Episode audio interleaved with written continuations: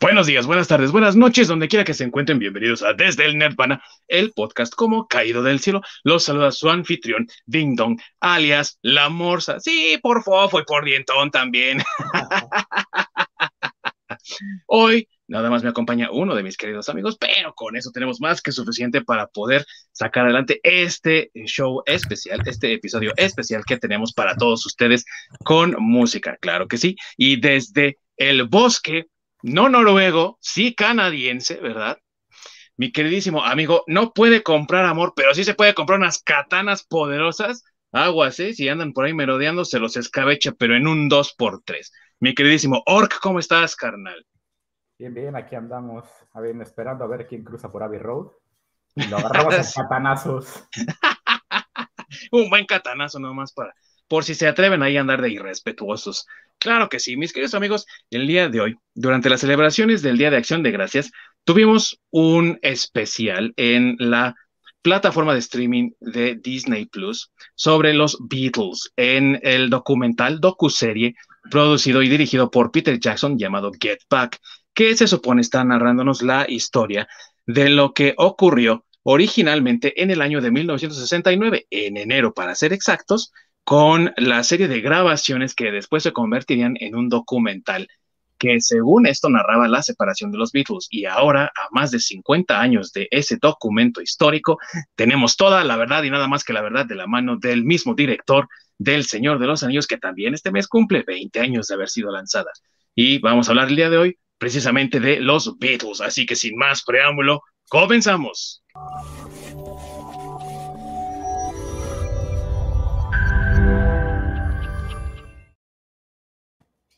Muchas gracias, queridísimo amigo Orc, por esa introducción, por siempre estar ahí detrás de los controles, supervisando que todo salga muy bien. Y queridos amigos, antes de poder comenzar nuestra plática sobre este documental especial de Disney Plus, cabe hablar un poco de lo que es el contexto alrededor de esta banda, sobre todo para aquellos que son mucho más jóvenes y que no tienen ni idea de qué son los Beatles. Bueno, pues este grupo originario de Liverpool comenzó realmente sus éxitos en el año de 1963 cuando lanzaron su álbum y también el sencillo del mismo nombre, Please, Please Me. Y a raíz de ello obtuvieron un éxito sin precedentes por toda Europa, pero necesitaban más y querían, por supuesto, conquistar el mundo. Y hasta 1964, con el lanzamiento de su sencillo, I Want to Hold Your Hand, se hicieron con Norteamérica y de ahí con el resto del mundo, en un fenómeno que se conoce hoy en día como la Beatlemanía. Y por supuesto, tras dos años de extenuantes giras y de encontrarse en medio de esta Beatlemanía donde todos enloquecían por ellos, los Beatles decidieron ya no hacer más conciertos y en 1967 concentraron sus esfuerzos en el estudio de grabación donde sus canciones se hacían mucho más sofisticadas y donde obtuvieron un hito sin precedentes al producir el disco Sgt. Pepper's Lonely Hearts Club Band, que se ha convertido también en uno de los mejores de la historia, si no es que el mejor, dependiendo de a quién le pregunten. Seguramente si a Rolling Stone le preguntan, va a decir que sí. Y obviamente tratando de encontrar de nuevo su nicho como banda que interpretaba en vivo sus canciones, en 1969 se les propuso un proyecto, realizar una grabación y una filmación de un álbum completamente en vivo, donde ellos al terminar la grabación del álbum presentarían esto en vivo a una audiencia. En el primer concierto quedarían en tres años. Ese proyecto se convertiría posteriormente en 1970 en el documental Let It Be de Michael Hawk, que se supone narra la separación del grupo a raíz de las terribles grabaciones y de las terribles sesiones que vivieron ese enero de 1969. Pero gracias a este nuevo documental parece que todo esto se está desmitificando y estamos encontrando la verdad verdadera y absoluta. Así que mi buen Orc, cuéntame, ¿tú has escuchado los Beatles? ¿Eres fan de los Beatles o mejor eres de los Rolling Stones? No, yo sí soy fan de los Beatles por su pollo. Esa tremenda rivalidad, ¿no? Eh, Entre si eres fan de Rolling Stones o fan de Beatles y tú dices Beatles. Exactamente. Me gustan las dos bandas, eso no, no tengo ningún conflicto, pero sí soy mucho más fan de, los Beatles.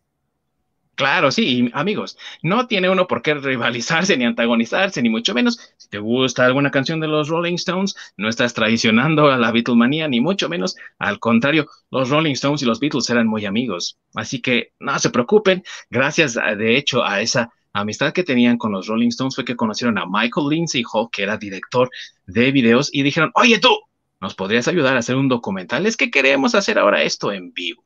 Y eso fue lo que lograron.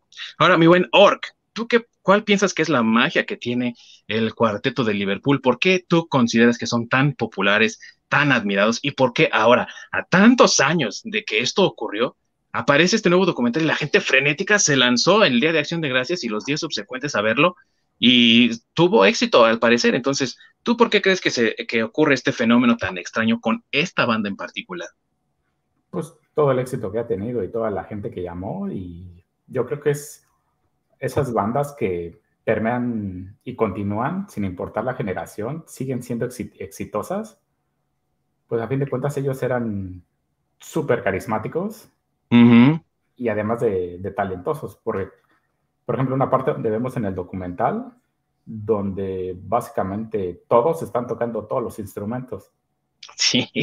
Donde, no sé, no, ha llegado este Ringo, entonces ahí está Paul McCartney en la batería, mientras que John Lennon estaba en el bajo o estaba en la guitarra. no, no me sorprende que hasta estuviera tocando el pandero y una tuba ahí mismo. O sea, Hasta dos trompetas, ¿no? sí, no, me hubiera sorprendido, porque además eh, todos los instrumentos los, tocaban súper bien. Incluso cuando George Harrison o es este Ringo Starr, que están en el piano, eh, se ve que tienen poco conocimiento, pero en el momento que le están tocando, dices, ok, yo intento tocar algo parecido y y la, gente se termina tapando los oídos. clan, clan, clan. Sí. Sí, te entiendo. Igual, si tú agarras cualquier instrumento, ¿no? Cualquiera de los dos tuvo yo, no, la gente sale huyendo, dice, estos güeyes, ¿qué? Primero aprende y luego me llamas, ¿no? Para ver cómo tocas. Sí. Y a ellos exactamente les salía tan natural como lo podíamos ver en este documental. Muy bien dicho, mi querido amigo Ork. Y antes de entrar ya en materia con este documental llamado Get Back, ¿tuviste, tuviste oportunidad de alguna vez ver o escuchar de este documental que hicieron en los 70 llamado Let It Be? ¿Alguna vez lo has visto? ¿Sabes de él? Sí, porque fue eh, una parte como muy icónica de este concierto que hacen en la azotea, que es la última presentación que ellos hacen en vivo. Pues, por supuesto que es algo sumamente sonado.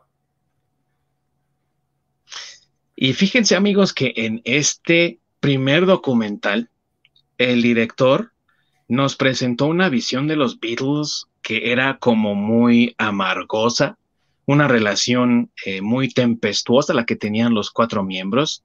Incluso nos da a entender de cierta forma que Yoko Ono, ¿verdad? Estuvo ahí interfiriendo con la banda. Recuerdo una parte que incluso se discutió mucho en algunos programas aquí en México que existen en la radio mexicana. Si ustedes escuchan Universal Estéreo, amigos, sabrán de lo que les estoy hablando, donde decían que había partes del documental original donde eh, John y Yoko están bailando mientras los otros Beatles están tocando una canción, ¿no? Y es como, bueno, pues qué falta de respeto es esta, ¿no? O sea, les vale un reverendo cacahuate. Y entonces yo agarre, ay, baila conmigo, mijo, no, no hay bronca. Y que dejaros que, que toquen esos güeyes, ¿no? Tú baila conmigo. Y resulta que realmente, oh, sorpresa, es otra la situación, ¿no? Y creo que ese es el valor que tiene este documental nuevo. Nos presenta una perspectiva diferente y a lo mejor hasta más amplia. No sé lo que tú piensas, mi querido amigo Ork, pero yo siento que al, al, ver el original, ¿no? Como que estábamos así un poco cerrados, y ahora con este nuevo documental como que se ha abierto nuestro panorama, ya podemos ver hacia varios lados y decir, oh, creo que había más de lo que la pintura originalmente me estaba mostrando, ¿no? ¿Tú qué piensas, mi buen Orc? Sí, yo creo que el primer documental que se hizo tenía como cierta tendencia porque voy a, eh, supongo que el director pensó como voy a presentar la ruptura de la banda, hay que hacerlo más dramático, entonces sí. ciertos detalles a lo mejor los pongo bien editados, para que se pueda llegar a malinterpretar y se vea la situación que era peor de lo que realmente era. Entonces, por ese lado, pues sí.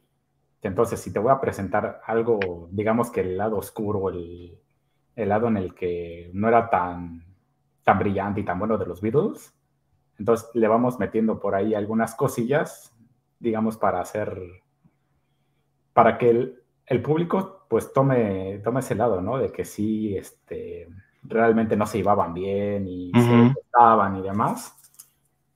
A diferencia de este nuevo documental, donde realmente no te, no te muestran esa, tendencia o ese bias hacia, hacia si estaban de acuerdo o no estaban de acuerdo, simplemente te están presentando los hechos como fueron.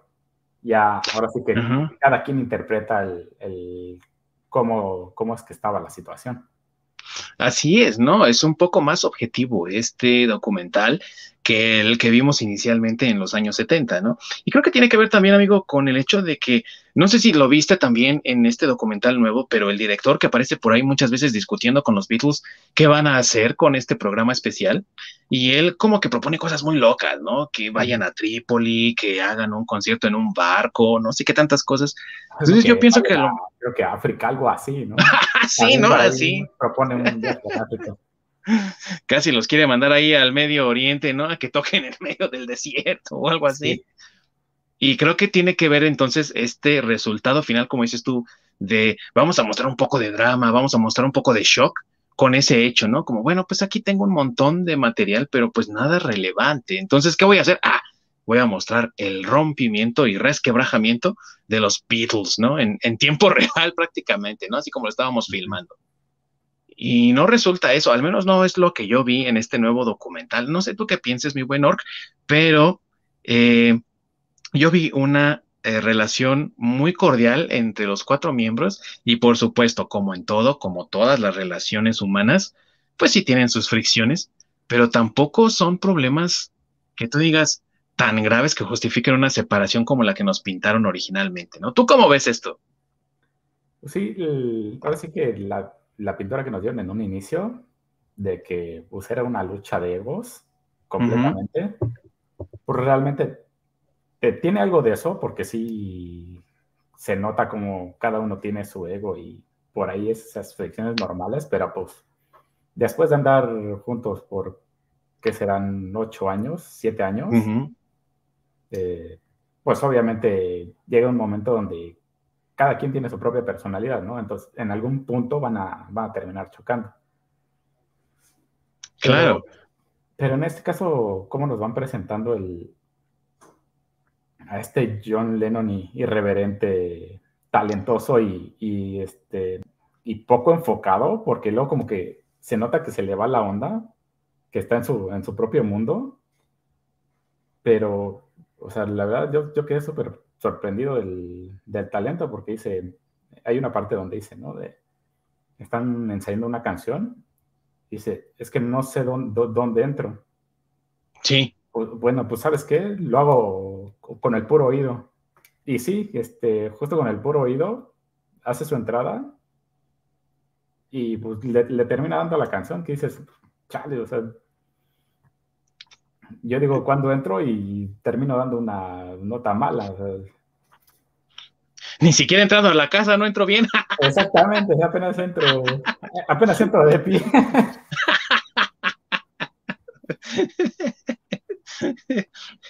El nivel de talento, amigo, ¿no? El nivel de talento que tenían estos cuatro y no por nada les decían los genios de Liverpool, ¿no crees? Exactamente. Y luego también se nota que este, al morir ¿cómo se llama este? Epstein. Ah, sí, Brian Epstein. Epstein. Se nota cómo es que eh, este Paul termina asumiendo ese rol donde se encarga de la banda como tal. Entonces, a lo mejor le llega a pesar eso de que fue una responsabilidad que no sabía cómo cargar con ella, ya que con Brian, pues él prácticamente los tenía los tenía cortitos y les decía, se va a hacer esto, este, mañana iniciamos a las 10 de la mañana, tenemos este horario, entonces tenemos que cumplir con esto. Y una vez que desafortunadamente se murió, pues fue un, pues, o sea, como les digo a, mis compañeros, ¿no? Hay, hay que hacer esto en, en estos tiempos sin terminar siendo el, ese jefe que normalmente se odia, digamos que es lo que tenían en común, ¿no? Que, que, este Brian es la, esa figura de autoridad. Que, o sea, a pesar de que por mucho que, que tuvieran esa empatía y ese cariño hacia él, e, es, lo que ellos tenían en común. Digamos que esa figura de autoridad, que es que en contra a, la amistad que es de nosotros, ¿no? Que nosotros somos amigos. Entonces yo creo que esa parte le terminó pasando factura a, Paul. Y por eso hasta en ciertos momentos se ve la fricción con George Harrison, de que le ve, está como muy mandón, ¿no? Además de que es, se nota que es súper este, perfeccionista. Sí. Pero eh, en exageración que le dice, oye, tienes que tocar así. Ta, ta, ta. No, no me gustó cómo estás tocando, que tienes que hacer así, hasta que, pues, pues sí, el pobre de George llegó un momento donde dijo, hasta aquí, porque sabes... Que pones atención, güey, pum, ¿no? Y fue un, oye, ¿sabes qué? No, necesito un break porque no puedo hacer lo que tú haces porque no soy tú. Sí, claro. Y, me sigues presionando a ser tú, entonces no puedo ahí, ahí la dejamos. Lo que sí, algo que detecté desde el primer, este, desde la primera parte, fue Yoko Ono, que incluso yo como, pues como televidente, como, como público, me sentí incómodo que estuviera ahí. Sí.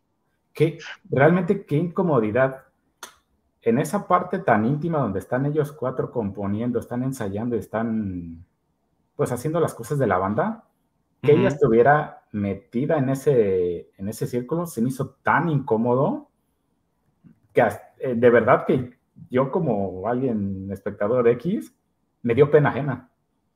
Me hizo sentir incómodo que ella estuviera ahí. Este, había unos momentos donde estaba tejiendo o estaba comiendo. Ah, sí o sea, ¿qué onda, no? O sea, a lo mejor si no sé si estuviera ayudando con los de producción, los de, no sé, les traigo un café, que si les ofrece algo, algo así. A lo mejor hubiera sido un poco más, más relajado el ambiente, pero sí, eso sí, cuando dice que, dicen que yo conozco para los Beatles, ahí te das cuenta de que sí tuvo ella ahí, como que sí, sí, sí trajo mala vibra. trae ahí algo raro, ¿no? Sí. Sí, así es. Y miren, amigos, la verdad es que eh, Brian Epstein, que era el manager de los Beatles, era desde un principio la figura de autoridad. Eh, eh, y creo que a veces se olvida mucho el peso que realmente tuvo su fallecimiento y como bien lo dice mi querido Ork, la forma en la que reaccionaron cada uno de ellos al enterarse de la muerte de quien los estaba dirigiendo. Estamos hablando de una persona que los conoció en 1962, 61 y que les prometió eh, la posibilidad de tener un contrato discográfico, es decir, de poder hacer discos. Y desde el principio les dijo, ¿saben qué? Es que ustedes tienen que cambiar para que tengan el éxito. Entonces, de ser una banda que se vestía con cuero, ¿no? Se convirtió en una banda como la imagen que mucha gente guarda de los Beatles, esos cuatro muchachos vestidos todos igual, con trajes y corbatas, porque así era entonces, amigos. Hoy podemos ver a cualquier pandroso, de hecho, muchos de nosotros, ¿no? Usamos el estilo grunge de Nirvana en nuestra juventud, porque era lo que había, ¿no? Pero en realidad, en ese entonces era muy diferente y desde el principio Brian Epstein les dijo, esto es lo que hay que hacer y si quieren el éxito, lo vamos a hacer así. Y ellos estuvieron de acuerdo en ese instante, Brian no solamente se convierte en esa figura de autoridad que dice mi buen Orc, sino también una figura hasta eso paterna, porque él sí era, hasta eso era como unos eh, 10 años, me parece, o unos 5 años más grande que los Beatles incluso. Entonces, obviamente, siendo un adulto, cuando ellos todavía eran jóvenes, pues sí se sintieron obligados a prestarle atención y a decir, él tiene la palabra aquí, hay que hacer lo que nos está diciendo. Cuando eso desaparece, entonces pierden una dirección importante. Desde muchas, desde, desde ese tiempo, John incluso pensaba, pues hay que separar a la banda porque no podemos continuar si no tenemos a quien esté dirigiendo el timón. Y como bien dice mi buen Orc, lo que hizo Paul es la banda debe de continuar y de inmediato los embarcó en el proyecto del viaje mágico y misterioso, que es otra, otra película que hicieron también los Beatles. Pero realmente ahí te das cuenta de cómo reaccionó cada uno y cómo después de dos años, a través de la, después de la muerte de Epstein, que murió en el 67, pues ya realmente ellos estaban sintiendo fastidiados y cansados porque no sabían a dónde iban, cómo estaban yendo hacia ese lugar y no había alguien que los pudiese ayudar. Razón por la cual también después eh, contrataron a alguien que es incluso mencionado ahí en el documental, al, a Alan Klein, que terminó engañándolos, ¿no? Y, y, sableándose alguna parte de sus fortunas, ¿no? ¿Por qué no? Digo, si son ricos ni se van a dar cuenta, ¿verdad? y lo que dice mi queridísimo Orc acerca de, de esta parte mandona de Paul, es algo que incluso mucha gente ha dicho, ¿no? Es que se separaron también porque Paul era muy mandón. A lo mejor tenía un, tiene un trastorno ahí de obsesivo compulsivo o algo así, no sabemos pero sí se nota mucho la rigidez en su forma de pensar acerca de, pero si te das cuenta es acerca de sus propias canciones, ni siquiera es algo que haga con, con todas las canciones, ¿no? Es de como, ah, John, eh, no, no, no, esa es tu canción, pero mejor no la toques así, sino que es algo que hace con sus propias canciones, como si ya las tuviera en su mente definidas, quiero que suenen así, y entonces busca encontrar ese sonido. Y, y creo que eso es lo que a veces está dejando de lado también, ¿no? O sea, Paul no era un dictador, porque mucha gente parece que lo pinta como si fuera el, el Pinochet de los Beatles o algo así. y realmente no tenía esa, esa actitud fascista, ¿no? Digámoslo así, sino que él sabía cómo quería sus canciones y buscaba eso. Y cuando eran las canciones de alguien más, aventaba su propuesta y si era aceptada muy bien y si no, pues la rechazaba, ¿no?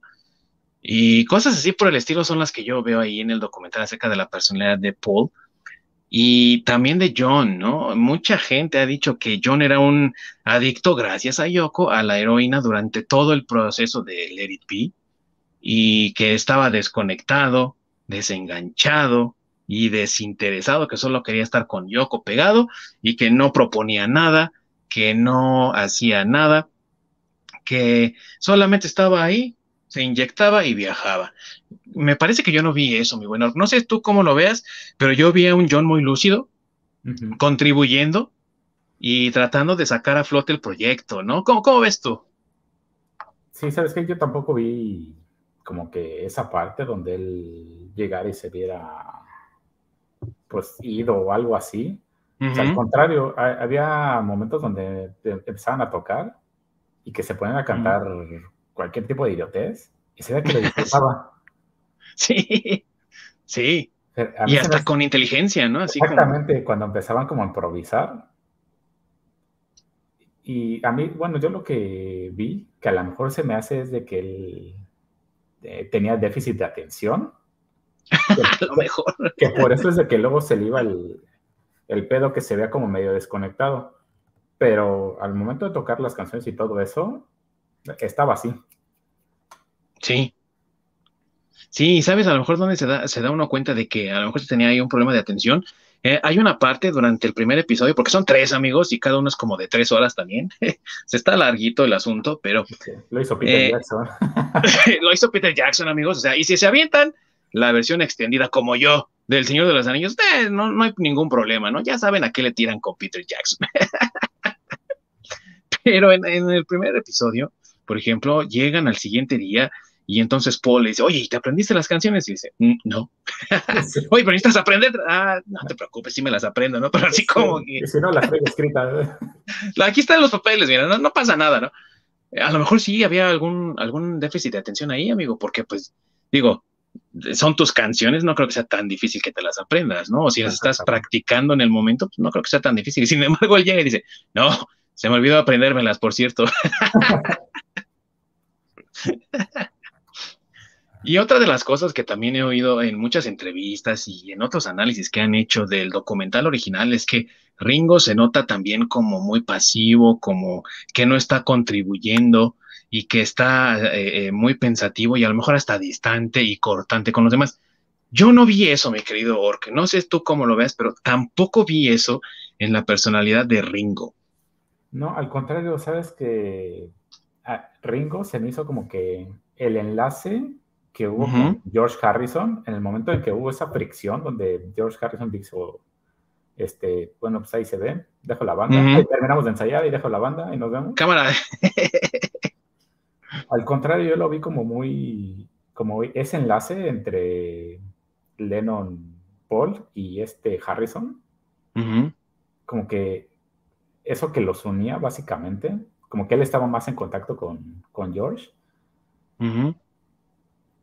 Entonces yo no lo vi pues distante, al contrario, lo, vi siempre haciendo su, su chamba, o sea, no contribuía porque pues, no, no escribía las canciones, pero hacía, hacía su parte lo que le tocaba. Sí, y sin errores aparte, ¿no? O sea, si ves el documental, los otros tres se equivocan y él siempre mantiene el ritmo estable, ¿no? Parece, parece pulso de cirujano porque no pierde el ritmo para nada, ¿no? Y ¿sabes qué, amigo? Yo pienso que a lo mejor ahí pasó algo que se mencionó en, en este documental especial y creo que se mencionó así como que de pasadita, pero al parecer estaban bajo mucha presión porque Ringo al final de ese mes tenía que empezar con una eh, película. No recuerdo el nombre ahorita de la película, pero eh, si alguien la sabe y nos está viendo ahorita, póngalo aquí abajo en los comentarios y lo podemos eh, comentar, lo podemos discutir. Pero como estaba él a punto de hacer una película, a mí se me hace que más bien estaba pensando en eso y veía, güey, estos güeyes no han ni escrito las canciones y yo me tengo que largar a hacer una película al fin de mes no mames, no nos va a dar tiempo de hacer esta madre, ¿no? Como que pienso que a lo mejor por ahí va. No sé tú cómo veas o si recuerdas esa, esa pequeña parte. Te digo, así como que nada más lo mencionaron, lo embarraron por ahí, pero no lo profundizaron. Y creo que es un punto clave para entender también por qué Ringo era como era en esos momentos, ¿no? ¿Tú cómo ves? Sí, de hecho, creo que es al inicio del documental donde mencionan esa parte, donde sí, sí, él está encargado de, de, hacer una película o hacer algo así, entonces él se tiene que ir. Y pues la presión de que, híjole, esto se está alargando cada vez más porque todos los problemas que están presentando entonces y que el, clima este, todavía tuvo que alargar, entonces este día no se pudo. Y si no es el clima, de, fue lo de George. Entonces, ahí otros, otro, otro tiempo perdido. Entonces, de ese tipo de cosas, pues sí. Ahora sí que la presión de cuando tienes otro proyecto, sobre todo si era un proyecto bastante fuerte, pues sí, o sea, estar en, todo tampoco, o sea, el, buen Rigo pues es un ser humano, a fin de cuentas. Claro. Y pienso también que como buen, buena persona responsable, ¿no? Dices tú, caray, tengo que hacer esto y estos no se apuran, ¿no? Exactamente. Qué falta de compromiso de todos. pero también habla del reto que se pusieron los Beatles porque la idea original, amigos, para los que no eh, entendían, no, comprenden qué es esto de Let It Be o qué es esto de Get Back, el proyecto original de Let It Be era hacer un álbum desde cero y que ellos iban a documentar el proceso así como iba desde cero, es decir, desde escribir las canciones, aprenderlas, grabarlas y luego presentarlas en vivo ante una audiencia. Obviamente el proyecto no funcionó tal cual como ellos lo habían, eh, ahora sí que visto, como lo habían pensado, pero esa era la idea original. Entonces imagínense tener desde el 2 de enero, que es cuando se juntan ellos para comenzar este proyecto, y que tengan que terminar por ahí del 29 o 30 de enero. O sea, es muy poco tiempo para escribir canciones, aprendérselas, ensayarlas bien, grabarlas, presentar ese de proyecto a, en vivo tipo concierto es mucho. Yo pienso, amigo, no sé tú cómo lo ves, era demasiado pedir hasta para la mejor banda del mundo. Para mí. Es que de, un inicio fue una locura que se hubieran propuesto eso de, hacer todo un disco, grabarlo, hacer documental, película y demás en menos de un mes, porque se alargó hasta un mes por todas las cuestiones que empezaron a surgir, pero creo que eran como tres semanas o dos semanas lo que tenían como, no eran como tres semanas, ¿no? Tres semanas, sí, inicialmente. como, deadline, pues, era una locura. Por eso después John Lennon dice, o sea, vamos a sacar las siete canciones que tenemos porque si tenemos seis semanas más, pues sí, sacamos las otras siete, pero a este ritmo nos estamos matando. Sí, como que fue la voz de la razón en un cierto momento, ¿no? Porque todos lo ven muy idealista, sí, vamos a hacer el concierto y estaban como muy entusiasmados por el concierto. Y fue John, ¿no? El que dijo, ay, güey, no manches, no vamos a poder, ¿eh? si se fijan, no tenemos tiempo. y otra cosa también ahí en, en, esa cuestión es que me sorprendió, no sé tú cómo veas, Ork, a pesar de la premura, la verdad es que cuando ves el proceso creativo de cómo empiezan a componer, por ejemplo, en, la parte en donde eh, John llega tarde, que también es otra cosa, ¿no? La falta de disciplina. Y no, pues John llega tarde. Ah, no manches, este, güey. Y entonces están ahí Ringo, George y Paul, y Paul está tocando, y de repente como que encuentra algo, ay, a ver, aquí hay algo. Y empieza a tocar y empieza a tocar, y empieza ahí mismo, en ese momento, a escribir Get Back, que es la canción que le da título a este documental, ¿no? Wow, o sea, así, ¿no? En un momento. Y, algo que me encanta es de que justamente cuando empieza a tocar, este Ringo y George como que empiezan a, agarrar el ritmo para, justamente para conjuntar los, los instrumentos que tiene. E, e, se, se, me hace espectacular. Con justamente una melodía que apenas se está creando, que los demás, digamos que vayan improvisando para acoplarse a ese ritmo y sobre todo que quede tan bien, es, algo que se me hace increíble.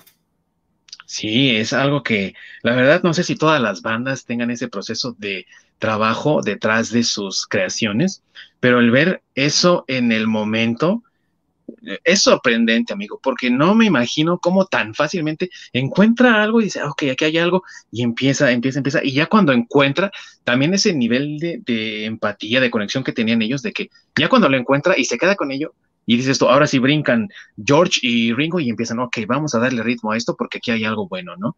Y ahí ya empieza el, proceso de encontrarle forma a la canción y darle todos esos detallitos. Y cuando escuchas eso, que fue como a, principios de enero, y luego ves ya cuando está llegando al final de enero, cuando se acerca ese famoso concierto sobre la azotea, es una canción ya bien estructurada, bien armada, ya tiene todos los elementos, ya tiene un solo, no, es increíble, la verdad, en tan poco tiempo haber terminado una canción así.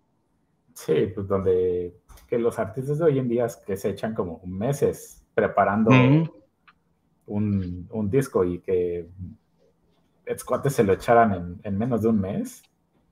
Sí. Sí, no, es, es, otra onda. Y sobre todo, amigo, la capacidad de que sea, en este caso digo, eh, los Beatles tenían una especie de acuerdo con su editora de canciones en la cual mm, cualquiera que escribiera la canción, sea John o Paul, eh, el crédito iba para los dos, ¿no? Era la dupla de Lennon y McCartney. Entonces, aún así, Get Back la escribía Paul, tenía que ir con el crédito de Lennon McCartney, ¿no? Pero, digamos que una sola persona era la que escribía la canción y ya quedaba, ¿no? En cambio, hoy en día ves a Billie Eilish y en sus créditos ahí, ¿no? Eh, casi tiene a todo el consejo de Nicea escribiendo sus canciones. Así como le hicieron para escribir la Biblia, órale, ahora escríbeme una canción, porque no puedo.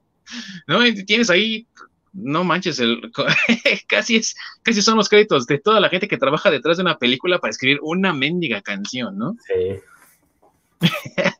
Han cambiado los tiempos, mi amigo. Justamente, sí. Y creo que no siempre para lo, para lo mejor, mis queridos amigos. Y llegamos a esa parte en el primer, eh, en el, sí, en la primera parte del documental, cuando ahí termina, ¿no? Cuando George dice, pues ya me voy. ¿Cómo que ya te vas? Sí, ya me voy, bien dice mi buen Orc.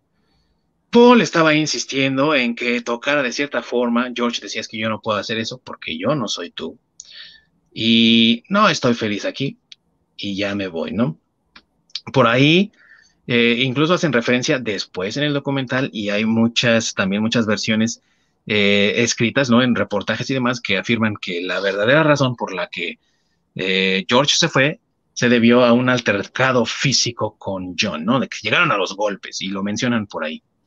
No fue tal la razón, ahí no se ve ningún altercado físico, ni John ni George se ven moreteados, golpeados, ni mucho menos. Y lo que pasó fue que, pues sí, se hartó con, con, con la situación con Paul y esa, esa actitud un poco mandona de Paul. Pero también leí, mi amigo, porque hay que investigar, ¿no? Hay que saber bien los dimes y diretes. Todo el chisme, eso lo hay que saber. y resulta, parece ser que también tenía un poco de problemas maritales y Patty, su esposa de aquel entonces, se había ido. Resulta que su buen amigo Eric Clapton, al que por cierto había invitado un año atrás a tocar en una canción suya para el álbum Blanco, pues se enamoró de su esposa, ¿no? Y pues, ¿cómo, cómo, cómo te digo, mi querido hermano, ¿no? Que me, late tu esposa, ¿verdad? y entonces eso creó fricciones y obviamente, pues, no creo que eh, George se haya sentido en el mejor estado de ánimo para estar ahí con otros tres cuates y la novia de uno, componiendo canciones, ¿no? ¿Tú cómo ves? Sí, no, y eso súmale toda la presión por la que estaban metidos de tener que acabar todo esto en menos de un mes. Pues por supuesto en un, en un momento iba a explotar. Tenía que explotar, no había forma, ¿no? Lo que no había forma. Me, me, llamó mucho la atención fue el, este, el Buda o el, este, el monje que, que, viene con George Harrison y que toman ahí. que está sentado qué volada. Este, ¿Qué tranza? Aquí estamos rezando por el George, ¿eh? No se preocupe. Sí, pero se hizo así como que bien bizarro. De pronto que apareciera como el, el monje ahí.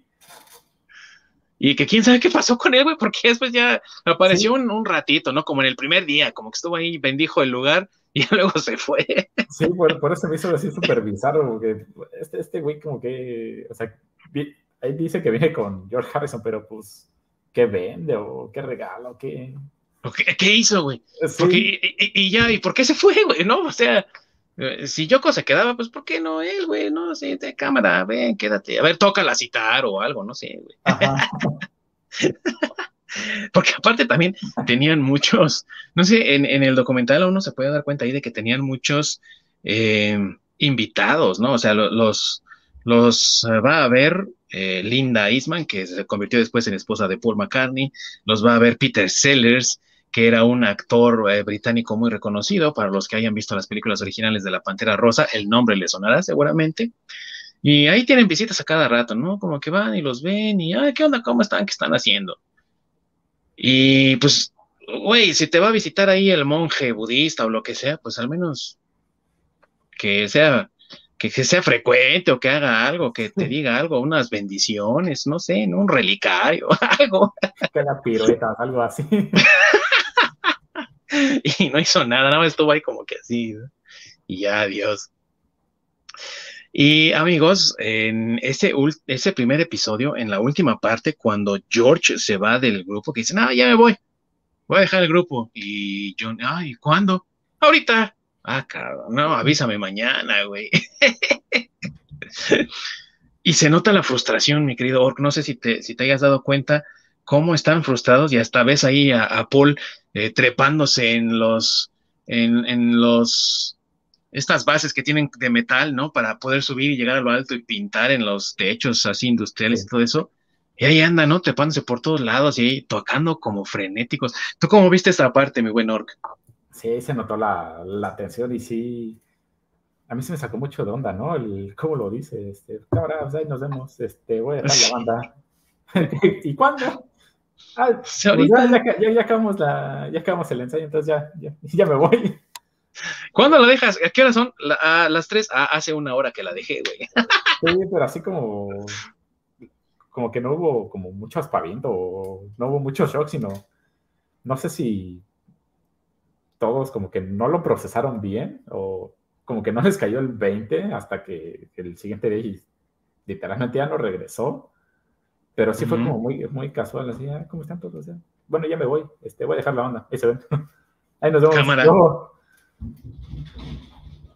Y amigos, la forma en que tocan los instrumentos, por ejemplo, eh, Ringo está así, pero apaleando sus tambores, ¿no? No está tocando realmente, está ahí dándoles con todo, machacándolos, ¿no? Eh, John está eh, tratando de, usar la guitarra como feedback contra el amplificador. Paul está tocando horrible. Todo ad hoc a lo que siguió después, mi querido Ork, si me, si me permites, ¿no? El comentario de cuando Yoko empieza a hacer su improvisación. y entonces, amigos, imagínense instrumentos discordantes, sonidos ahí eh, eh, completamente fuera de cacofonías, ¿no? Completamente, son cacofonías. Y Yoko con su hermosa voz, ¿no? Esta es tu parte favorita, seguramente, mi buen Orc. Sí, no, es que híjole. No, no sé por qué le siguieron el juego, porque ha de haber pensado, soy, este, talentosa y aquí soy. aquí la armé. cuando, cuando empezó a hacer eso, sí fue como que, ¿qué chingados le pasa? ¿Estás bien? sí, no, eso es como preludio al exorcista, algo así. No, del carajo. Sí, Totalmente de acuerdo, mi querido amigo Ork, totalmente de acuerdo, estuvo horrible esa parte. Y con eso concluye la primera semana de los Beatles, ¿no? En este nuevo proyecto. Eh, no, no, no, no regresa, tristemente, George, porque tuvieron una junta ahí el fin de semana y pues no salió bien, de acuerdo a lo que dice ahí el, el documental. Y entonces ahí termina la primera parte y comenzamos la segunda parte de este documental con el lugar que era un estudio de filmación eh, llamado Twickenham, allá en Londres, y no hay nadie, no llega nadie, lo único que llega es Ringo y dice, bueno, pues yo sí voy a ir a trabajar, güey, ¿no? Cámara. Cámara, ahí se ven, yo sí voy a trabajar, güey. Voy a grabar el, el, el, disco solo, perros. De hecho, Ringo siempre es el que llega bien temprano, si no me sí. Porque sí, sí, nunca falló y siempre estaba, si no era el primero, era de los primeros en llegar sí, de hecho creo que sí era el que llegaba más temprano, ¿eh? porque de lo que se vio ahí, de lo que se, supo ahí, John era muy impuntual y George llegó una vez tarde porque no había desayunado, algo así decía ahí. Y Paul también llegó tarde una vez o dos veces. Entonces sí, Ringo ahí estuvo, mira, puntualito, como relojito, como buen inglés. Exactamente. Creo que era el único inglés de todos, ¿no? y entonces dicen, ok, háblale a Paul, Paul llega y hay un momento, mi buen Ork, no sé cómo lo ves tú, que ahí también desmitifica mucho de esa presencia dictatorial, ruda de Paul, cuando dice, bueno, pues estamos aquí Ringo y yo, y no sabemos qué va a pasar, no sabemos si John va a venir, por favor alguien háblele a John. Recuerden amigos, no había celulares en ese entonces, entonces tratar de, de contactar con alguien era un poco más difícil.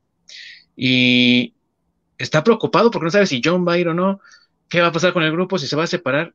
Y aunque no le salen lágrimas así como tal, no, le ves los ojos, no sé si te pasó, mi buen Orc, casi estaba llorando porque su banda se estaba desmoronando. ¿Tú cómo viste esa parte, mi buen Orc? Sí, es que sí se le nota cómo está desconsolado, porque está esperado de pues márquenle a John. Y creo que le marca y no contesta. Porque después creo que llega John y dice, pues que nada más tengo un teléfono. Y...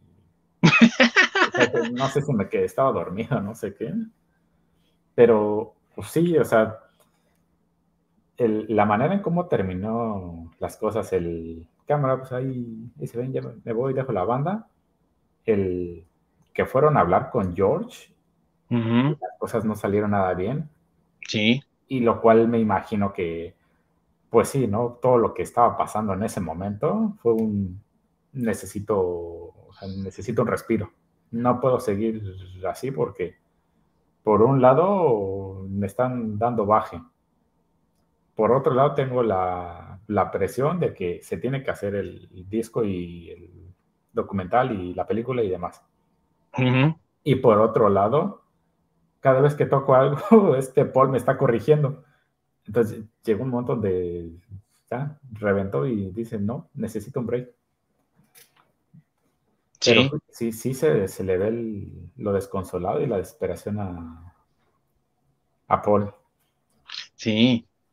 Y yo pienso, mi amigo, eh, justamente, ¿no? Como que tuvo suerte porque justamente en ese momento llega alguien al que mandaron, yo creo, y, hey, ya contactamos a John, que si quieres hablar con él. Y se sale, ¿no? Para hablar con él. Que si no, yo creo que sí se suelta a llorar, mi buen. Yo creo que sí se suelta ahí mismo a llorar de la tristeza que realmente lo embargaba por lo que estaba pasando, ¿eh? Sí, es que todo se le estaba cayendo a pedazos.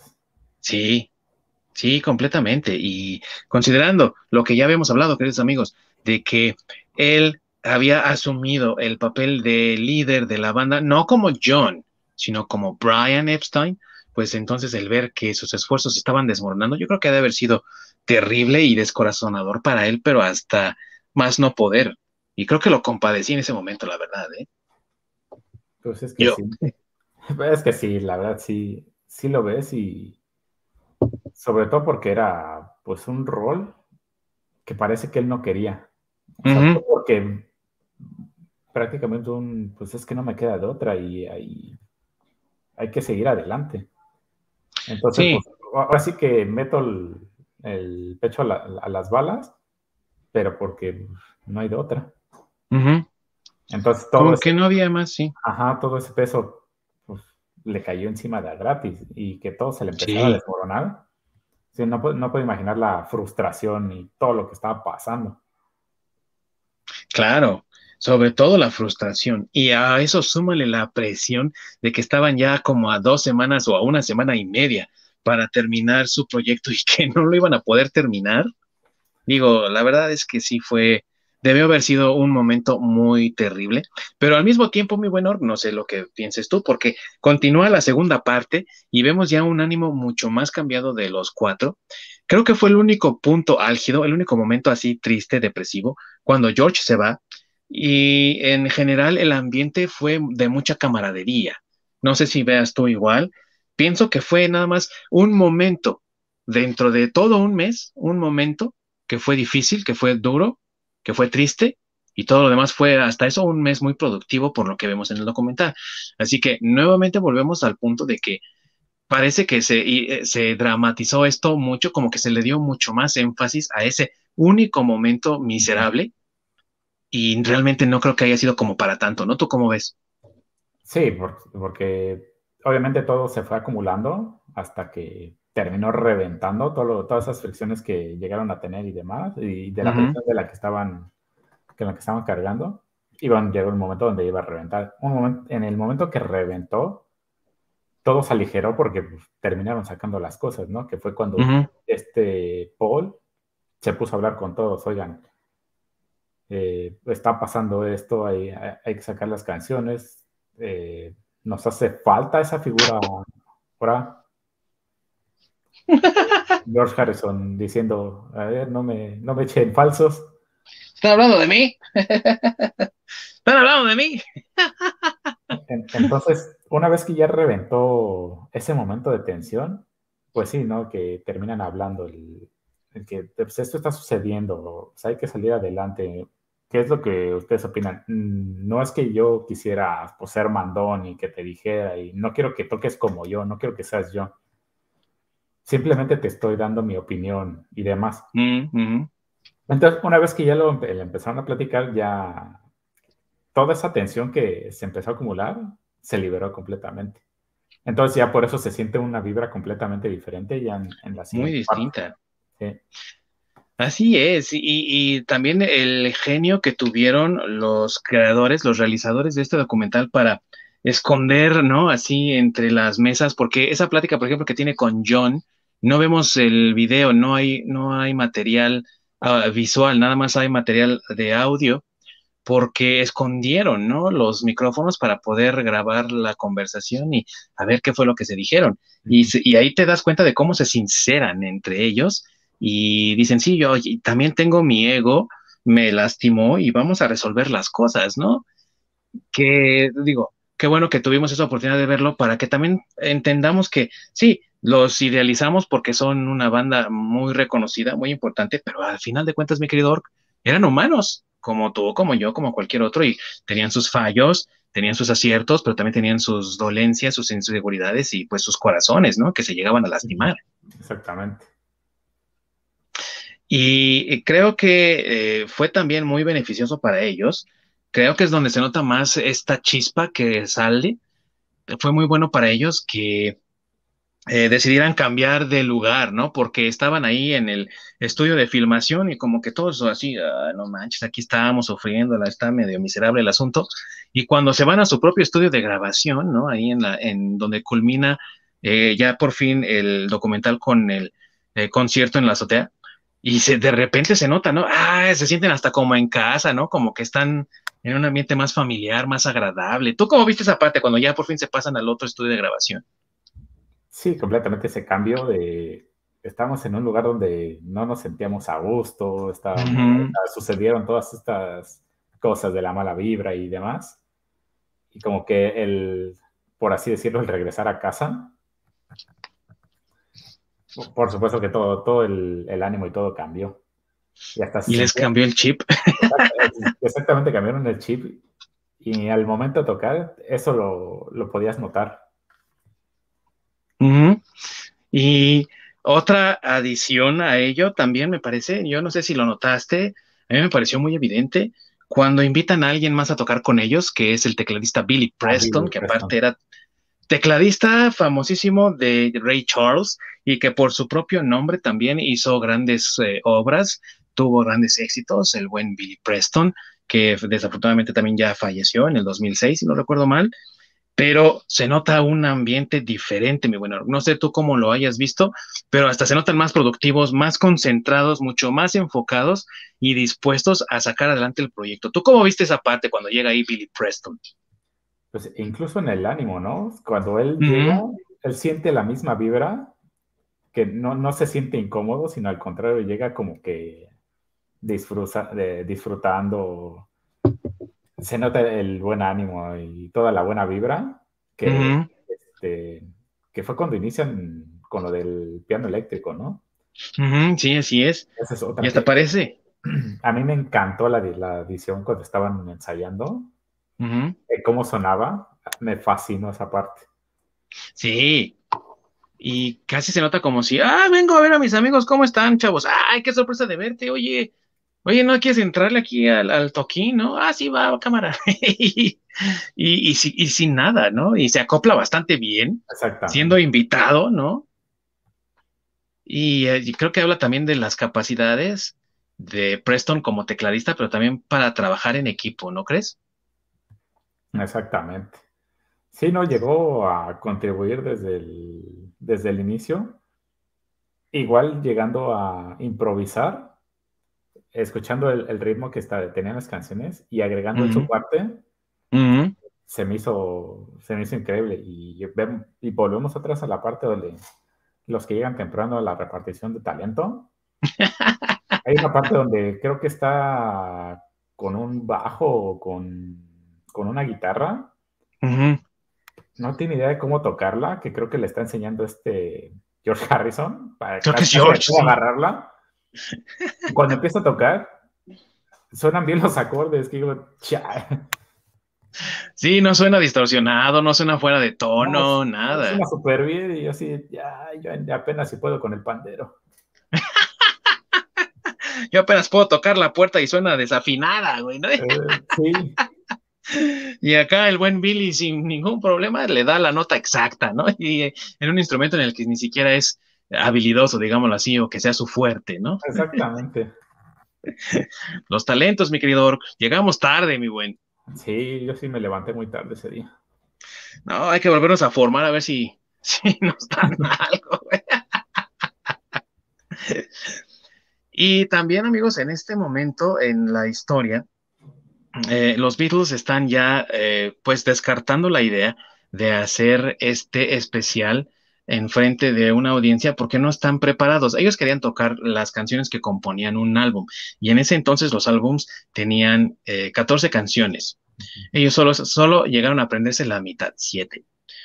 Entonces descartaron de lleno la idea de hacer el concierto en frente de una audiencia en un lugar especializado e incluso descartaron también todas las ideas del director Michael Lindsay de irse a todos estos lugares que ya mencionamos al principio de este especial Y no había otra forma de hacerlo, pero Paul seguía con la idea de que tenían que tener un cierre para el evento porque no tenían nada, ¿no? Entonces había un material tremendo de metraje fílmico. Según esto, lo que dijo Peter Jackson es que estaban cerca de las 60 horas de material fílmico, queridos amigos. Imagínense esos 60 horas. Entonces, eh, decían, bueno, pues sí tenemos un documental, pero no tenemos cómo cerrar el documental. Y ahí fue cuando se les ocurrió, bueno, vámonos al techo. Y entonces Paul sube con Ringo, me parece, con Michael Lindsay Hogg y alguien más, no sé si fue Glyn Jones, que fue el ingeniero de sonido que estuvo ahí ayudándolos a hacer la, grabación. Y dijeron, bueno, pues sí, parece que aquí podemos hacerlo, parece que aquí sí queda bien. Y decidieron, vamos a subirnos a la azotea. Para ese entonces, mis amigos, ya se había descartado también la fecha inicial, como bien dice mi buen Orc, y dijeron, pues tenemos hasta el día 29 de este mes de, enero y pues si no se logra, eh, vamos a tener que descartarlo también y buscar otras opciones, ¿no? Y eh, con ello termina esa segunda parte del documental y en la tercera parte los vemos ya con estas canciones que habíamos mencionado, puliéndose. Pero hay una parte que me gustaría comentar, y no sé tú cómo la veas, mi buen Orc, en la que Billy Preston estaba en Londres porque él es americano estaba en Londres porque iba a hacer un especial de televisión. Y entonces cuando se va a grabar su especial de televisión, obviamente no está con los Beatles. y yo los noto un desmadre otra vez. Yo no sé tú cómo hayas visto esa parte, pero cuando se fue Billy Preston, como que perdieron rumbo otra vez, mi güey. No sé cómo lo ves tú. Sí, como que ya, ya no hay que aparentar de que somos súper buenos con, nuestro compa, ya, ya vamos a descarrilarnos. Sí, sí, se nota mucho cuando no está, ¿Cómo es que ya se, se ponen a echar desmadre y demás? sí. A diferencia cuando está aquí, sí, este, vamos a aparentar como que sí trabajamos y que. no hay que perder el tiempo del Billy.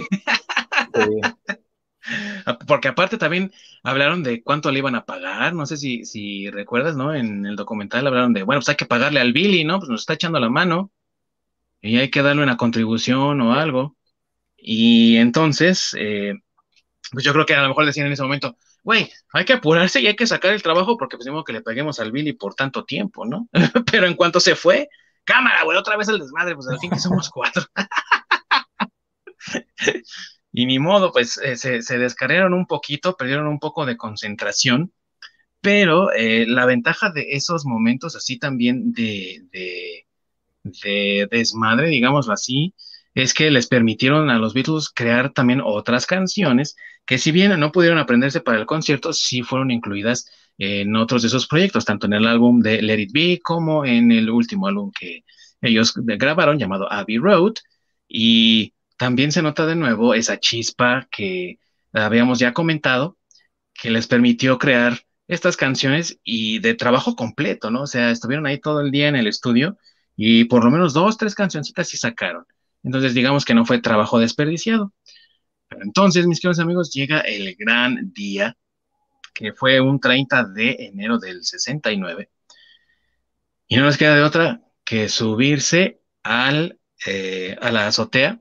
Y lo que hizo Peter Jackson es algo que no se había visto anteriormente, amigos, y es nos presenta entero, íntegro, los 40 minutos y pico del concierto en la azotea. Todo completo, sin cortes, sin nada.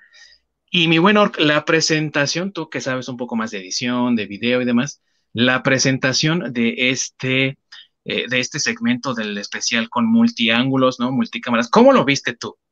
Ah, a mí se me hizo una genialidad del poder ver las reacciones de las personas abajo mientras ellos estaban tocando arriba y tener ese ángulo también de ellos tocando y eso suma todo lo que estaba ocurriendo dentro de la oficina.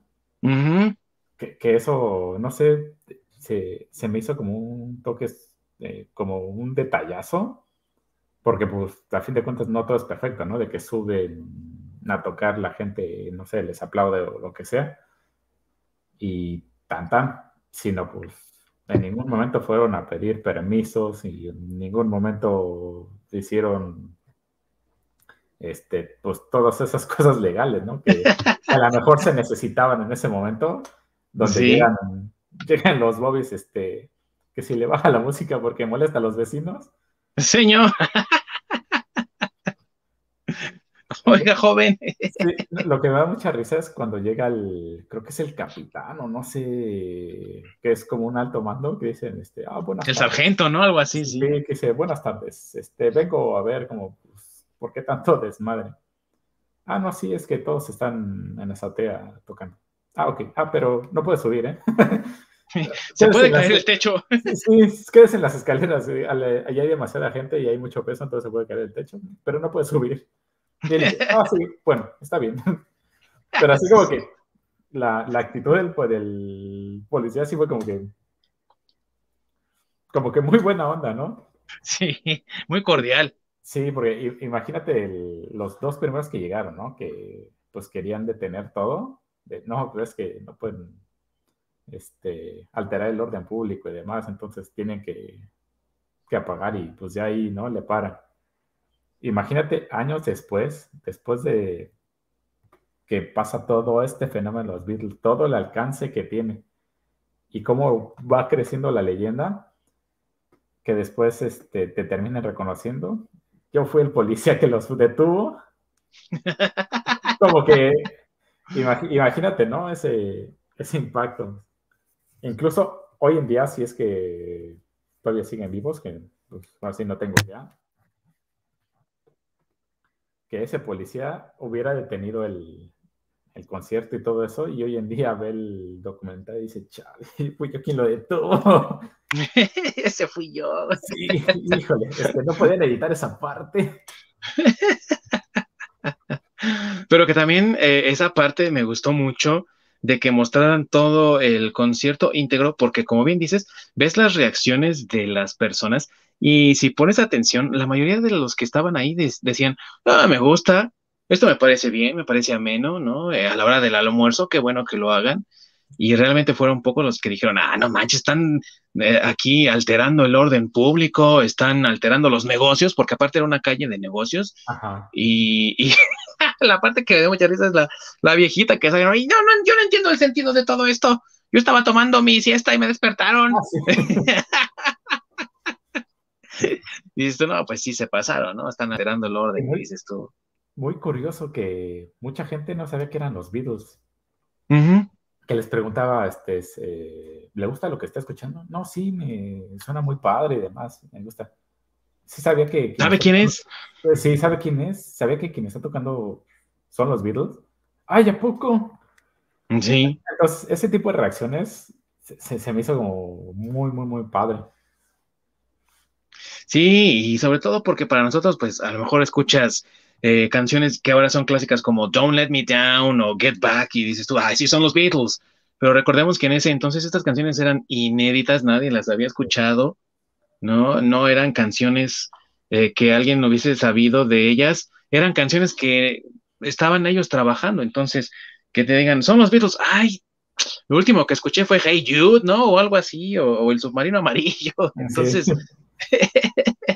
Eh, la verdad es que eh, hubo, sí hubo unos cuantos amigos ahí cuando les preguntan, ¿sabes quiénes son? Dice, los Beatles, ¿no? Reconocería la voz de John por todos lados. O sea, ya dices tú, ah, bueno, a lo mejor este es más fan que el que le preguntaron anteriormente.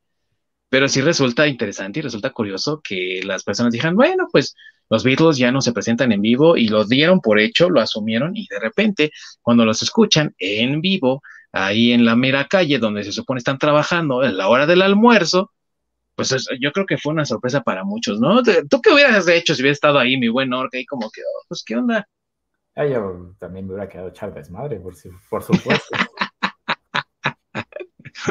¿Sabes qué? Yo creo que yo me hubiera trepado, güey, a ver si alcanzaba a verlos. Sí, ¿sabes qué? Hubiera intentado subirme, pero a uno de los edificios de enfrente o a los alrededores, a ver si, si alcanzabas a, pues no sé, agarrar un buen lugar para verlos. Hubiera estado padre. Sí, sí hubiera estado bien chido, ¿no? Así de que, pues, mira, estoy aquí prácticamente en primera fila en el edificio de enfrente, hubiera estado de lujo, güey. Sí. Sí. Y, y a lo mejor, a lo mejor cuando llegan los policías, ¿no? Eh, a lo mejor te les pegas, ¿no? Ah, mira, es que viene el ruido de acá, yo los llevo, yo los llevo, y te cuelas hasta incluso a la oficina, ¿no? o algo. Sí, sí, te, te metes incógnito. Sí. Y como le decíamos, como le decíamos al principio, amigos, de, esta última parte, lo que hicieron los Beatles fue eh, tener varias cámaras ahí grabándolos y entonces Peter Jackson nos presenta este multicámara, ¿no? Multiángulo. Entonces ves hasta cuatro cámaras al mismo tiempo, lo que a mí me parece también bueno porque le da como un poco más también de valor para verlo una vez más. Eh, la verdad es que yo ya no lo vi más veces, mi buen Or, porque sí son muchas horas y uno tiene que trabajar. Pero tiene ese valor, ¿no? Al menos esta última parte, porque a lo mejor te enfocas en un cuadro y luego la siguiente vez que lo veas te enfocas en otro cuadro y creo que eso también le agrega valor eh, para verlo constantemente a este tipo de, documentales, ¿no? ¿Tú cómo ves? Algo que a mí se me hizo excelente fue que pasaran todo, todo, todo, todo el concierto sin hacer ningún corte, ninguna edición, porque varias canciones las repitieron hasta que a ellos les gustó cómo quedó. Y que no fue así como el concierto perfecto donde todo salió a la primera y, y listo, ya quedó, vámonos, sino que, que, la de Get Back la tocaron como dos, tres veces hasta que yo creo que Paul quedó contento de cómo sonó. Porque incluso hay pequeñas variaciones en, la canción, en cómo la, cantó. Y en general en, las otras canciones que repitieron también como que hubo pequeños cambios que a lo mejor no se, no se notan de, de primera instancia, pero sobre todo si, conoces las, canciones, por lo menos los álbumes, que, cuando hubo ese pequeño cambio, que sí lo noté, que fue como que, órale. no lo había notado antes, pero mira. Sí. Y que también le agregan al valor histórico de este documental, por supuesto, pero también a las interpretaciones de los Beatles, es decir, no eran todas iguales, le iban agregando cosas, es decir, quedaban contentos con una versión, pero no significaba que fuera la versión definitiva, ¿no? había más espacio para seguir agregando, quitando, eh, poniendo este detallito aquí, moviéndome este detallito por acá. O sea, eso eh, también habla de la capacidad creativa de los Beatles para improvisar en el acto, y pero también para eh, quedarse contentos con una versión y aún así seguir haciendo diferentes cosas con lo que ya estaba, ¿no? Exactamente, sí. Y lo que sí no sé, digo, esto ya es muy personal. Eh, el documental, queridos amigos, eh, termina ahí en la tercera parte con el concierto en la azotea y ya no pasa más, ¿no? Pero a mí me hubiera gustado a lo mejor ver un epílogo de, bueno, ¿y qué pasó después?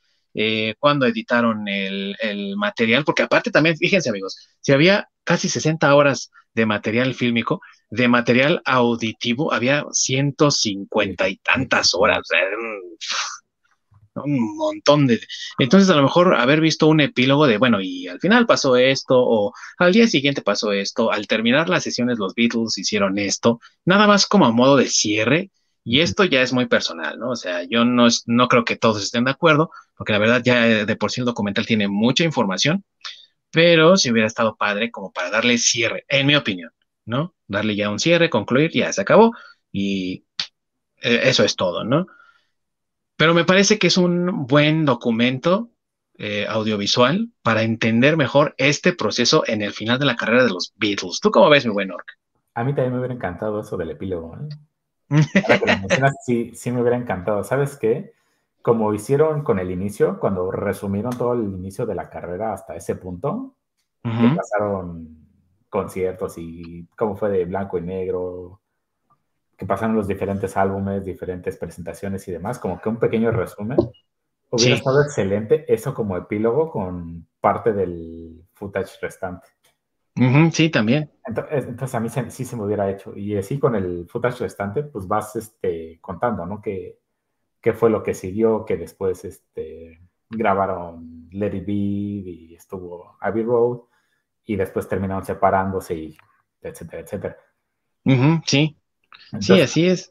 A, mí, a mí me hubiera encantado que hubiera sido algo así también. Hubiera estado bien, ¿no? Sí, sí, sí. Aunque, así otras dos horas no me importa. la verdad, el, trabajo que hizo Peter Jackson y su equipo y demás en este documental, a, mí se, me fascinó. Se me hizo excelente. Es, es, una joya que sí. Si te gustan los Beatles, tienes que verlo. O sea, no, no, hay mm. pierde, no hay desperdicio.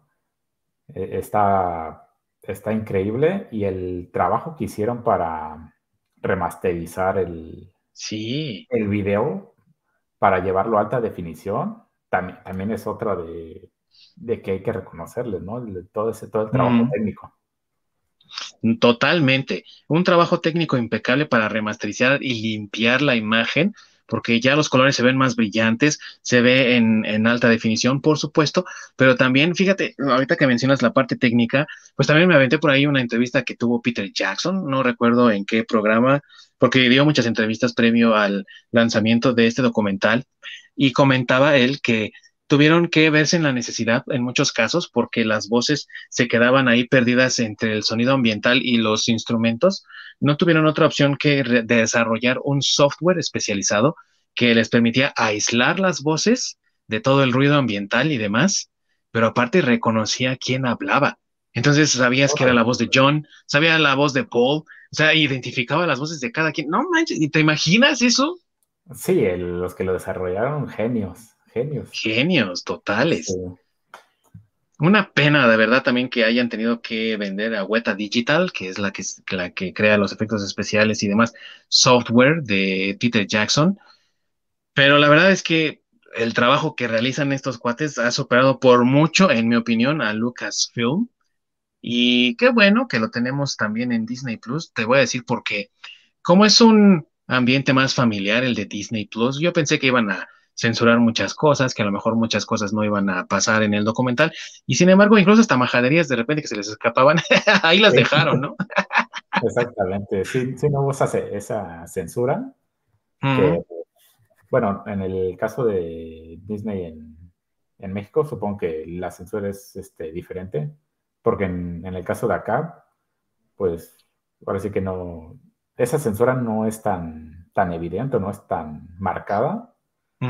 Por ejemplo, en el caso de Disney Plus, que yo sí tuve todas las temporadas de Los Simpsons y ustedes creo que nada tuvieron un par de la temporadas última. y lo demás Las últimas.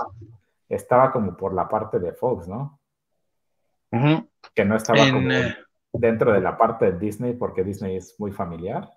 Pero no, para, mí sí no hubo ese, esa restricción, Que es también maravilloso porque, digo, a, nosotros nos tocó en el Hulu mexicano, que es el Star Play o como se llame, eh, ¿no? Eh, que ahora ya no es Fox, ahora es Star o no sé qué. Y pues para muchos de ustedes en, en América, eh, me refiero a Canadá y Estados Unidos, pues es parte de Hulu, pero pues para nosotros es Star. Entonces, sí, la verdad es que eh, este tipo de censuras de repente dices tú, no manches. Y cuando yo lo había anunciado en Disney Plus, ¿no? Este documental, dije, ah, pues la versión limpia, ¿no? De los Beatles con censura y donde no se están peleando entre ellos. Y sin embargo, vimos tanto lo agridulce, lo bueno, lo malo, todo aparece ahí y me parece un acierto que haya sido de esa manera y que lo hayan puesto en Disney Plus porque tiene también un valor histórico y porque no considero que sea malo para que personas más jóvenes lo vean y se adentren a, algo más en el mundo musical que lo que escuchan hoy en día, ¿no? No sé tú cómo lo veas, pero eh, rescatar un poco de lo que hubo antes también nos permite apreciar lo que tenemos ahora, ¿no? ¿Tú cómo ves, mi buen Exactamente, pues sí. Pero sí que si no conoces tu pasado, no vas a saber hacia dónde vas.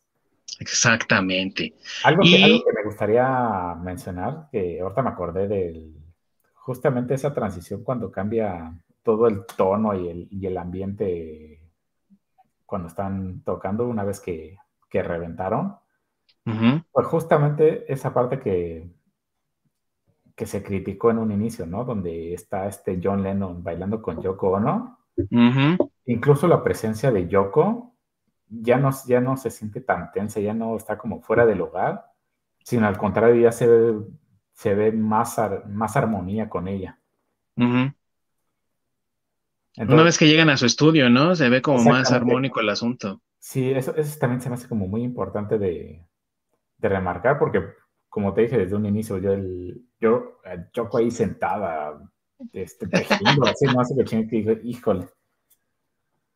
qué piedra en el zapato, pero pasando todo eso, incluso ella se, pues, el que ella esté presente ahí, como rémora de John Lennon, no se siente esa tensión, no se siente esa como incomodidad que en un inicio se sentía.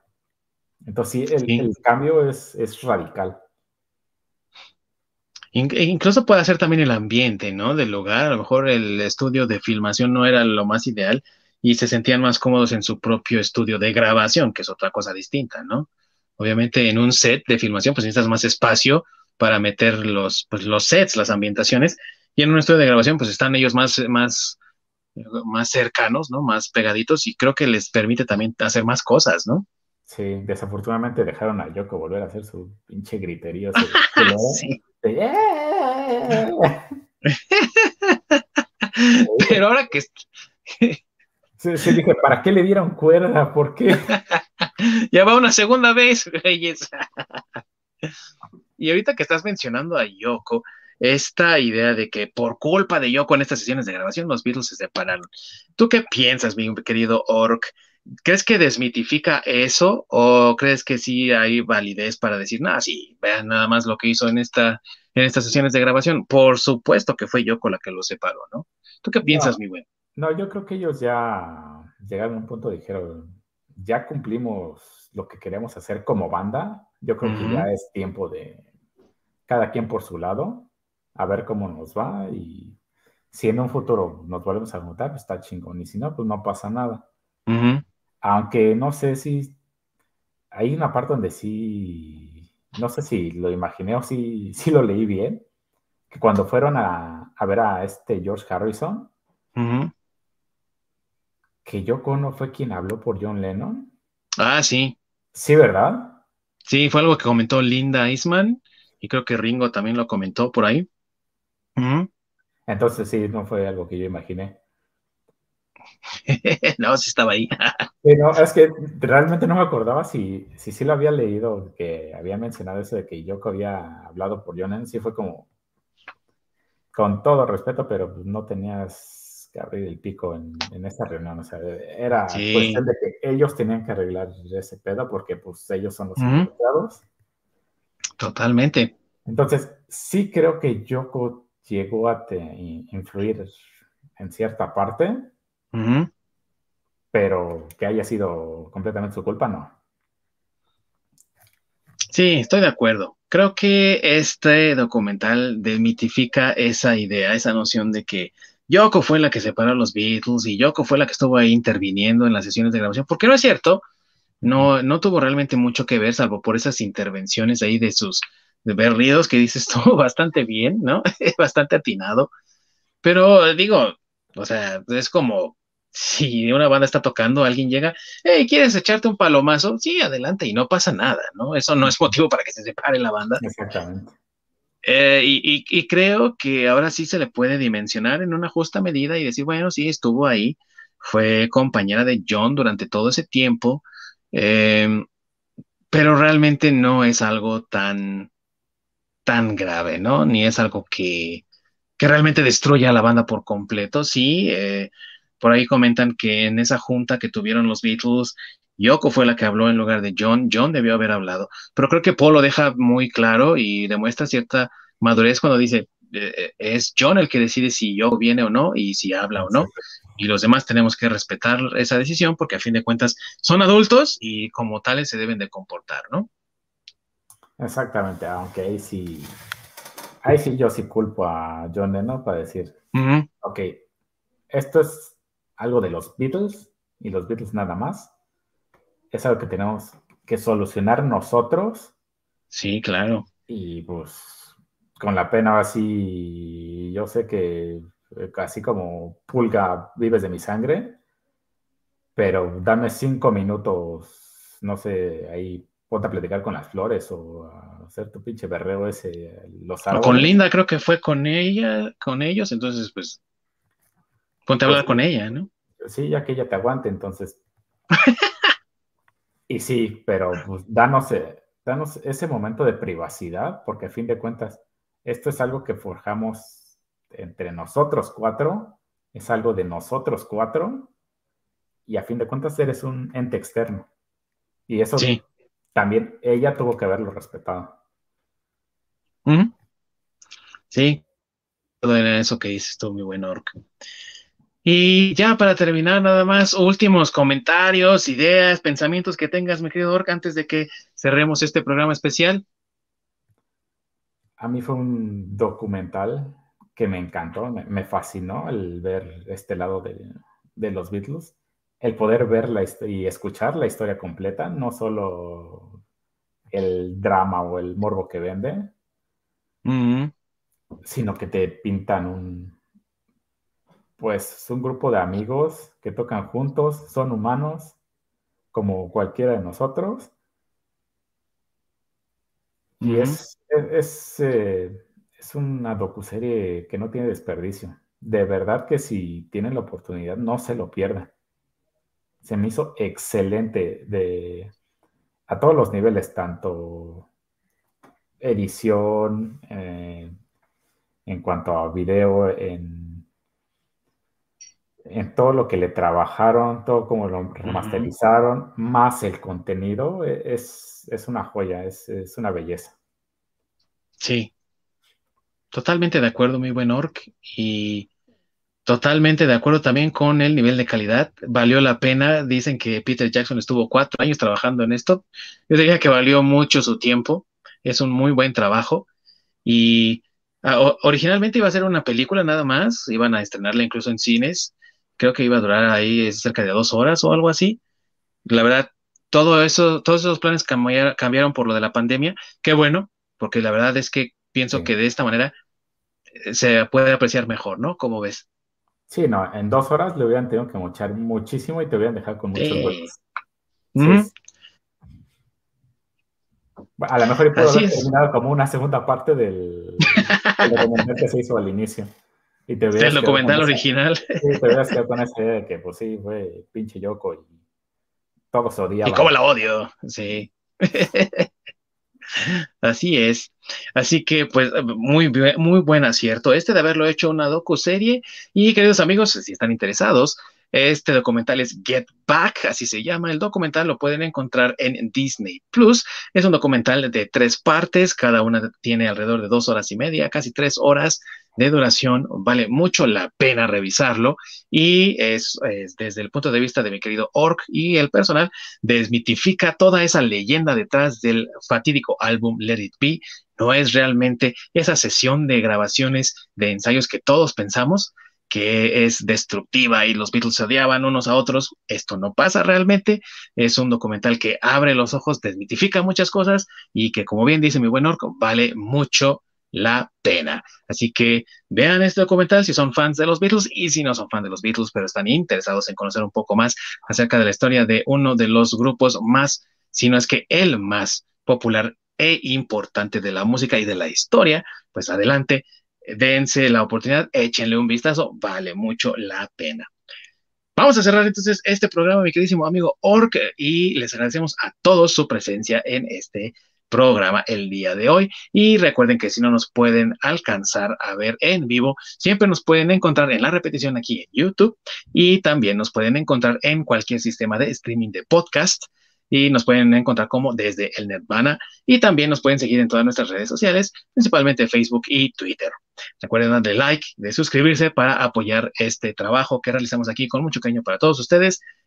Júntense con nosotros la próxima semana donde vamos a estar hablando nada más y nada menos que de qué, mi queridísimo Orc. Películas navideñas, nuestras películas favoritas navideñas. Películas favoritas navideñas para que vayan de una vez armando su maratón de este 25 de diciembre para que estén ahí con la familia disfrutando en un bowl de palomitas bien sabroso, ahí todos calientitos, evitando el frío y disfrutando de excelentes recomendaciones que vamos a tener aquí para ustedes la próxima semana, donde estaremos discutiendo estas maravillosas películas de temporada. Se despide de ustedes. No incluyen Titanic. Ah, no, por favor, esa no. Pero incluyen, incluyen Duro de Matar. Esa es película de Navidad. Esas es películas de Navidad, digan lo que digan. Queridos amigos, se despide de ustedes su anfitrión Ding Dong y de ese lado allá en las lejanas Canadas, queridísimo Orc. Nos estamos viendo la próxima semana y recuerda, Yoyo, regresa a casa, tu mamá te está esperando. Loreta, tú también. también, Loreta, no te hagas, ¿eh? Muchas gracias a todos los que nos han sintonizado y recuerden, por favor, la próxima semana sintonizarnos una vez más. Estaremos con mucho gusto aquí esperándolos para hablar de todos estos, eh, de todas estas delicias de películas que vamos a tener. Así que sin más, nos estamos viendo. ¡Corre la orc!